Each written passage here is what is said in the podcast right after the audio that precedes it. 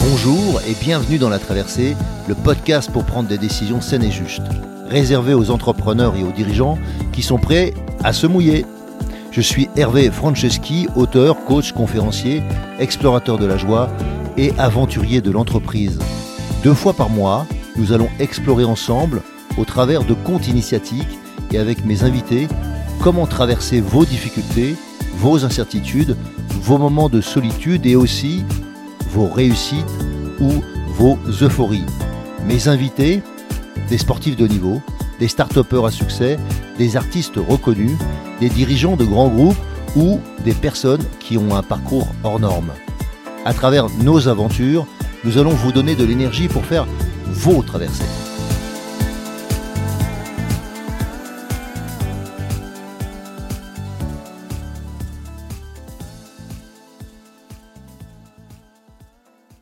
Alors je suis très heureux de vous retrouver dans la traversée et aujourd'hui on va envisager la suite, le retour concernant l'émission que nous avons fait avec Francis Lelon. Francis qui est euh, un start-upper, un entrepreneur dans l'âme et je vais revenir en fait sur les messages qu'il nous a délivrés. Alors en particulier, en particulier euh, ces moteurs ou les moteurs qu'on devrait utiliser pour entreprendre. Euh, on va parler aussi de la chance, ou de l'opportunité, de la chance plutôt, de l'intérêt aussi d'intégrer la diversité, de intégrer des valeurs dans un contrat de confiance, pour mieux recruter peut-être, et dans la capacité à gérer aussi la super croissance. J'ai bien aimé cette partie-là. La capacité aussi de, d'utiliser l'enthousiasme comme une puissance, comme un moteur. Et puis, euh, son point euh, important de, de reparler de notre condition, la condition que nous avons d'être un animal social et le fait de travailler à distance aujourd'hui peut mettre à mal une partie de cette euh, appétence ou ses envies ou ses besoins de sociabilité. Alors j'aimerais que, pour commencer, on se, on se pose la question de, eh bien, euh, comment, comment on fonctionne. Donc on parlait des valeurs. Et pour moi, une des valeurs les plus fondamentales euh, dans mon travail, c'est la gratitude. Et euh, William Arthur Ward en a donné deux que j'aime bien, qui sont La gratitude peut transformer votre routine en jour de fête. Pas mal ça, la, gratitude peut transformer votre routine en jour de fête. Ou bien La vie t'a offert 86 400 secondes aujourd'hui. En as-tu utilisé une seule pour dire merci? 86 400 secondes. Est-ce que j'en ai utilisé quelques-unes pour dire merci? Alors je vais le faire tout de suite. Je vous remercie de m'écouter. Je vous remercie de, prendre le temps d'essayer d'envisager un monde différent ou un monde dans lequel la gratitude pourrait être, allez, un moteur, un, point de, un point de plénitude, un point de recueil, un point de sérénité. Donc, euh, je fais des exercices de, de gratitude régulièrement. Ça consiste en quoi? Ça consiste à, à offrir un post-it, à mettre un post-it à, quelqu'un qui est en face de moi. Euh, je peux m'amuser à le mettre sur la tête, euh, sur le dos, sur euh, son bras, peu importe. Mais comme une médaille, comme un moyen de lui marquer mon remerciement, je lui dis ce que j'ai écrit sur le papier, qui en général, à quoi je dis merci. Mais des fois, c'est juste remercier quelqu'un à qui j'ai dit merci, mais je le dis vite fait. J'ai pas pris le temps de, de prendre de, donner la précision de ce merci. Peut-être que la personne l'a pris comme étant euh, oui, tu me dis merci, mais en fait je n'ai fait que mon travail. Ben, pourquoi aujourd'hui c'était essentiel que tu fasses ton travail? Ou que tu fasses un peu mieux que ton travail? Ou que tu fasses juste ton travail? Et j'avais besoin que tu sois là et tu étais là à mes côtés. Et tous ces moments dans lesquels on n'a pas pris le temps de remercier ou de remercier franchement les gens, c'est-à-dire euh, en étant dans un regard mutuel, dans une complicité, dans quelque chose qui s'est échangé à travers ça. Et je sais que la gratitude amène ces jours de fête. Donc voilà, je voulais commencer par là. Parce que pour moi, c'est un moteur, c'est un moteur pour entreprendre. Si je ne peux pas dire merci, si je ne peux pas développer de la fierté, comme le, dont en parlait euh, Francis aussi, la fierté de réaliser, la fierté de mettre en œuvre des choses, eh bien, euh, chacun de nous, on a des moteurs différents. Et lui, il nous disait qu'au début, son, moteur principal, c'était sa reconnaissance sociale. Bien, c'est vous. Vous, c'est quoi? C'est quoi votre moteur principal? Vous devriez le connaître. Vous devriez vous poser la question, en tout cas, quel est-il? Quel est-il? Je vous pose la question. Je ne sais pas si vous avez pu noter, si vous êtes en voiture, peut-être pas. Mais en tout cas, réécoutez cette émission et reposez-vous la question ensuite. Quel est mon moteur pour entreprendre? Pour entreprendre n'est pas obligatoirement mon entreprise, évidemment, mes projets. Comment je, je, participe à ma famille, comment je participe à, mes projets de vie, aux projets de vie de la société, de mon entreprise ou de celle dans laquelle je suis employé? Et pour moi, ce qui est fondamental, c'est que, c'est de définir ce dont j'ai besoin, qui va me permettre de définir en fait ma, motivation intrinsèque, les choses qui sont fondamentales. Si j'ai besoin d'apprendre, eh bien, est-ce que j'apprends Donc, je suis curieux. Et euh, c'était un des moteurs aussi de, de, de Francis. J'ai besoin d'avoir du plaisir.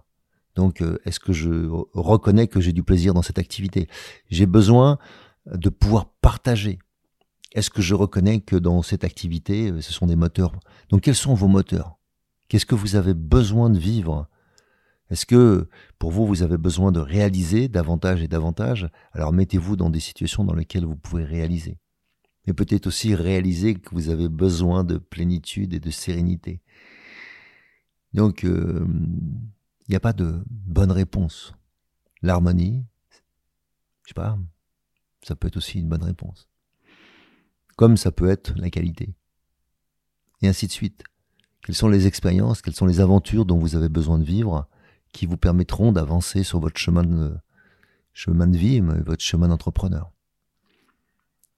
Alors il nous parlait aussi de, l'opportunité de rencontrer la chance. Un de mes amis a écrit un livre, je crois, qui s'appelle, euh, enfin, J'aide la chance, pour faire un jeu de mots avec J'ai de la chance. Si je le dis autrement, c'est J'aide la chance, Francis Sens. Et Francis, il nous parle de, cette capacité, en fait, à accueillir et à après accueillir la chance, à faire en sorte que la chance soit présente à moi. Et donc c'est un état d'esprit plus que euh, un état, euh, je dirais, magique euh, qui ferait que vous souhaitez quelque chose et qu'il va se produire. Non, c'est c'est un état d'esprit dans lequel je me mets et qui fait que sans attendre spécifiquement des opportunités, je suis à l'écoute et je suis à prêt à les accueillir. Donc, quel type de chance aurais-je besoin en ce moment? Quel type de, j'irais, de complicité, d'émerveillement, d'excitation pourrait être produite par une nouvelle chance? Parler aussi de laisser sa trace, de faire évoluer, euh, dans son cas, le monde de la tech comme une utopie avec un impact un impact à la fois sur la société, mais un impact aussi sur, la manière d'envisager le monde. Donc euh, passer du, Moyen Âge de la tech, comme il, comme il le nomme, à, à, une nouvelle ère. Et donc à quel endroit nous, vous, avons besoin, avez besoin de passer à un autre âge, de passer du troisième âge, du Moyen Âge, peu importe de là quel âge, vers un, nouvel âge, une nouvelle ère. Et, c'est en osant euh, se projeter comme ça dans le dans l'espace, dans le temps, que nous pouvons souvent euh, avoir la possibilité d'envisager autre chose euh, qu'une dystropie, mais une, une, utopie, qui est fait pour être réalisée. Ça peut donner du sens à mon travail autrement. Et je, reviens aussi sur cette notion de comment, comment aller vite, puisque quand on est dans un monde de start-up, c'est son cas, comment aller vite? Comment gérer à la fois la, sur le bon rythme et en même temps savoir euh, gérer cette croissance, cette super croissance, cette hyper croissance. Et il y a donc un moment donné dans lequel on va se retrouver à, passer des caps. Passer, un des caps envisagés, c'était euh, d'aller au-delà de 50 personnes, puis de 100 personnes Quels sont les caps que je passe quand je crée? Et puis après, peut-être quand je suis dans une autre dimension, en termes de taille, 500 euh, personnes, eh bien à quel moment j'envisage de travailler autrement, d'organiser autrement? Et donc les processus de, gestion de la supercroissance ou de l'hypercroissance sont ni plus ni moins que euh, une projection de euh, l'anticipation de, de, ce qui pourrait arriver en termes d'organisation. Et souvent, on envisage l'organisation que quand le problème se pose.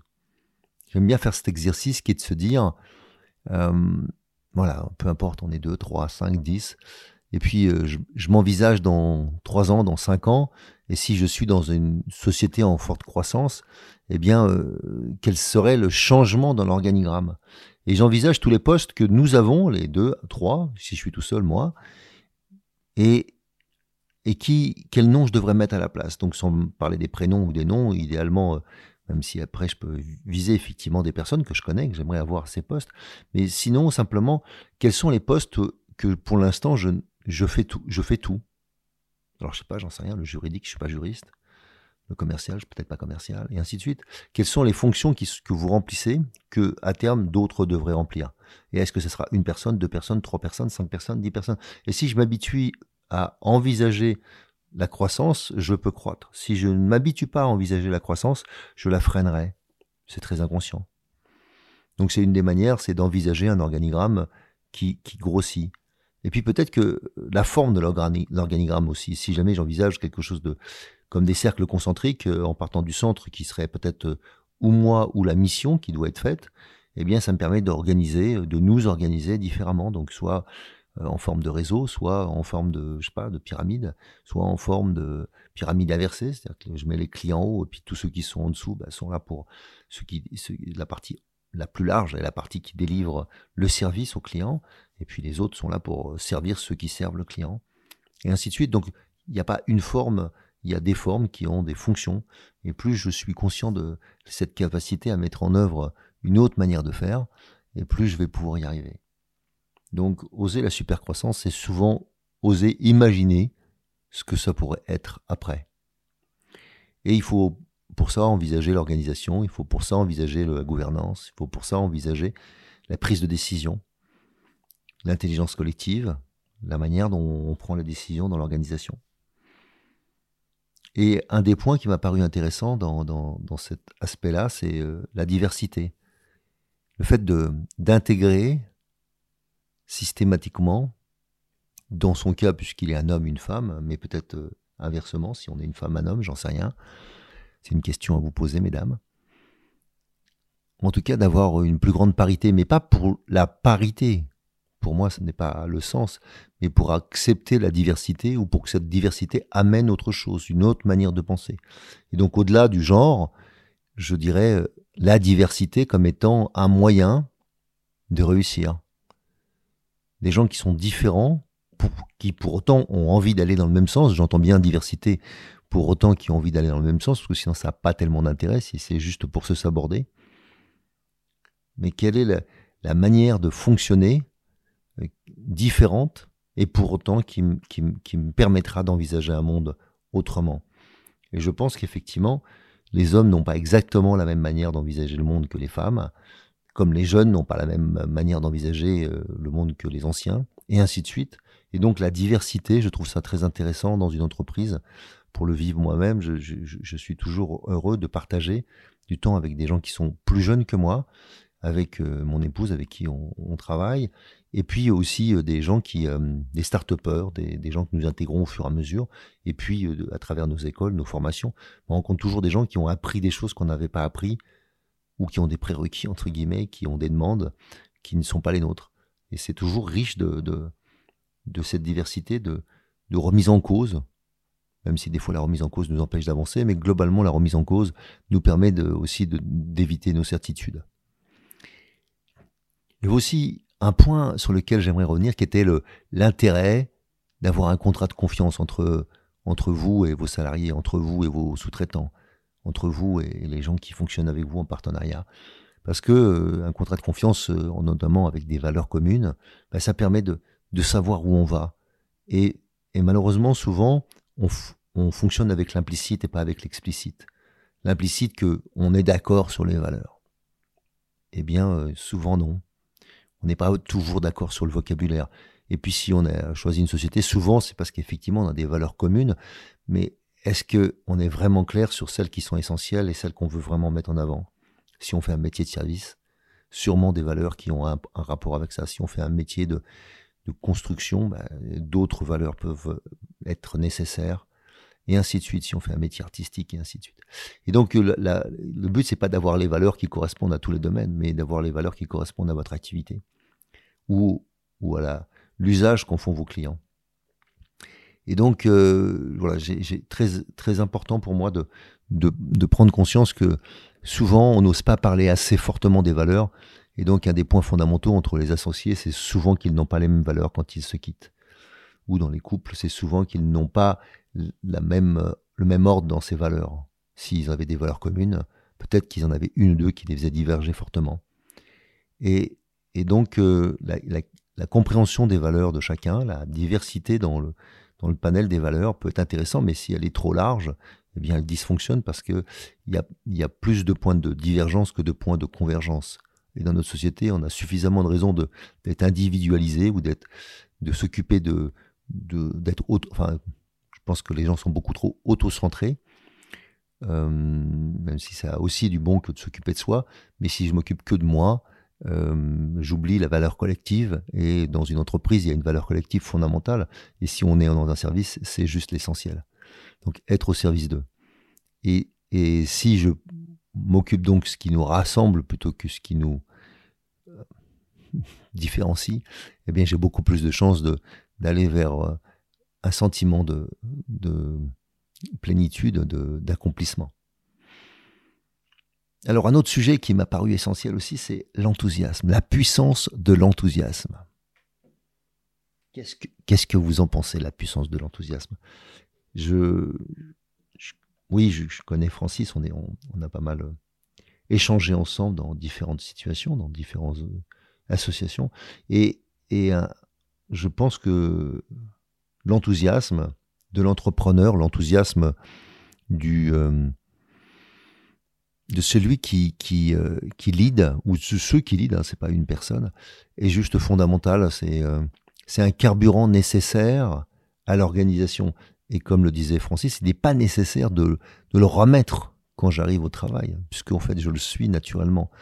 Donc, euh, et ça génère effectivement euh, une, une envie euh, dans, dans l'ensemble du groupe et inconsciemment, et eh bien évidemment, les joyeux vont avec les joyeux les râleurs avec les râleurs. Donc, si vous êtes enthousiaste, vous avez tendance à attirer aussi des gens enthousiastes qui ont envie de participer à ce mouvement, ou s'ils ne sont pas, en tout cas, ils sont rentrés là parce qu'ils aiment cet enthousiasme, enthousiasme hein, euh, antéos, ok, antéo, ok, qui signifie euh, en connexion euh, avec sa partie divine, donc avec la partie la, plus essentielle de moi. Et donc, si je ne suis pas en contact avec ce qui est essentiel, ou si je ne vis pas avec ce qui est essentiel, peut-être que je ne suis pas à ma place. Alors que quand je suis enthousiaste, ça signifie que je le suis. Donc c'est une bonne idée de, de se rappeler qu'il faut développer de l'enthousiasme, ou il faut pouvoir être en enthousiaste pour pouvoir emmener les autres, pour pouvoir permettre aux autres de d'aller vers, euh, vers ce que j'ai envie. Et le dernier point qui va avec ça, pour moi, c'est cette condition d'animal social. Est-ce que euh, on prend conscience que nous sommes dans une société qui, depuis euh, le Covid notamment, mais pas que, fait que pour des raisons diverses et variées, des fois, financières, des fois pas, des fois sanitaires, on va dire, on a, on a permis ou on a laissé, en fait, les gens ne plus travailler ensemble. Donc, euh, même si on travaille à travers des outils, des ordinateurs, à distance, c'est ce qui est important, c'est comment on se relie, comment on s'écoute, même à distance, comment on reste présent les uns aux autres, comment on recrée ces moments essentiels qu'on avait quand on était à la machine à café peu importe que vous buviez du café, euh, boire du thé ou, simplement de l'eau. Mais à ces moments dans lesquels on partage un temps. Et si on partage ce temps, eh bien c'est là où on se dit les choses, c'est là où on, émet les doutes, c'est là qu'on on partage des informations sur un collègue, sur une situation, et qui nous permettent de, progresser ensemble. Et l'erreur souvent, je trouve, c'est que on laisse euh, le dysfonctionnement, l'éloignement, laisser à l'abandon le lien, alors qu'il est juste fondamental. Sans le lien social, il n'y aura pas de loyauté, si tant est qu'il est nécessaire d'avoir une loyauté. Mais si je veux une loyauté, sans lien social, je ne sais pas comment il pourra se produire. Donc développer en fait un lien social pour permettre à chacun de fonctionner. Et des fois, effectivement, je, il peut être nécessaire de, se mettre à distance pour mieux travailler, pour réfléchir, pour, euh, pour écrire, c'est ce que je fais en l'occurrence. Mais j'aime bien après euh, partager mon livre avec d'autres, avoir le sentiment de, des lecteurs. Et donc tout ça pour dire que échanger, c'est nécessaire. Et que le danger qu'on a dans notre société actuellement, c'est de, de perdre cette capacité à, à échanger, à développer euh, de, des liens qui peuvent aller jusqu'à euh, l'amitié et l'amour. Et j'aime bien cette phrase de, de Khalil, Khalil Gibran qui dit Celui qui, par quelque alchimie, sait extraire de son cœur pour les refondre ensemble compassion, respect, besoin, patience, regret, surprise et pardon crée cet atome qu'on appelle l'amour. Le lien, le lien fort qui nous unit et qui fait que nous avons besoin d'exister euh, dans l'entreprise autrement que par euh, une fonction et un salaire ou une rétribution, mais aussi par euh, des liens qui sont des liens qui nous unissent, et donc il est nécessaire de les définir. Alors je vais finir par, par une histoire, une histoire sur peut-être une autre manière de, de regarder le monde une autre manière de d'envisager le monde. Et pour ma part, je, je, suis très marqué par euh, comment regardons-nous le monde? Comment regardons-nous vraiment le monde? Et souvent, on ne prend pas le temps de, se poser cette question. Comment, comment regardons-nous le monde pour pouvoir être prêt à ce monde? Regarde. C'est le titre du conte. Il y avait un homme, il y avait un homme très riche, et il y avait un homme très pauvre. Chacun des deux hommes avait un fils, et chacun vivait de part et d'autre d'une grande colline. Un jour, l'homme très riche fit monter son fils au sommet de la colline. Et, embrassant tout le paysage d'un grand geste du bras, il lui dit Regarde, regarde bien, mon fils. Tout cela sera bientôt à toi. Au même instant, juste de l'autre côté, l'homme très pauvre fit monter son fils sur, le versant, l'autre versant de la colline. Et devant le soleil levant qui illuminait la plaine, il lui dit simplement Regarde, regarde-moi ce paysage. La nuit suivante et toutes les autres, le premier fils fut tourmenté par la charge qui lui incomberait lorsqu'il régnerait sur la plaine. Tourmenté. Tourmenté il était. Alors que le second, lui, s'endormit paisiblement et dans la beauté du paysage et la reconnaissance envers son père pour le cadeau que ce dernier lui avait offert. Quel paysage. Alors je vous le dis, regarde. Regarde. Je suis ce que je suis. Je suis du verbe être, ce que je suis, c'est-à-dire ce que je regarde.